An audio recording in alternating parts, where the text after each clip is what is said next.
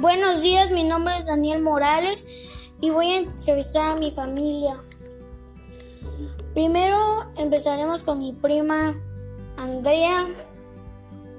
¿Por qué deben conservarse las tradiciones indígenas?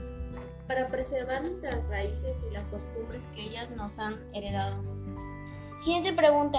¿Cuáles serían los beneficios y de qué manera tú y tu familia pueden ayudar en la conservación y promoción de la cultura mexicana sin afectar tu ideología religiosa? El beneficio de ir transmitiendo a nuestras generaciones esas culturas sería el que ellos conozcan sus orígenes culturales y también darse a conocer ante el mundo promoviendo el patrimonio cultural a través del turismo internacional para que visiten México y lo conozcan.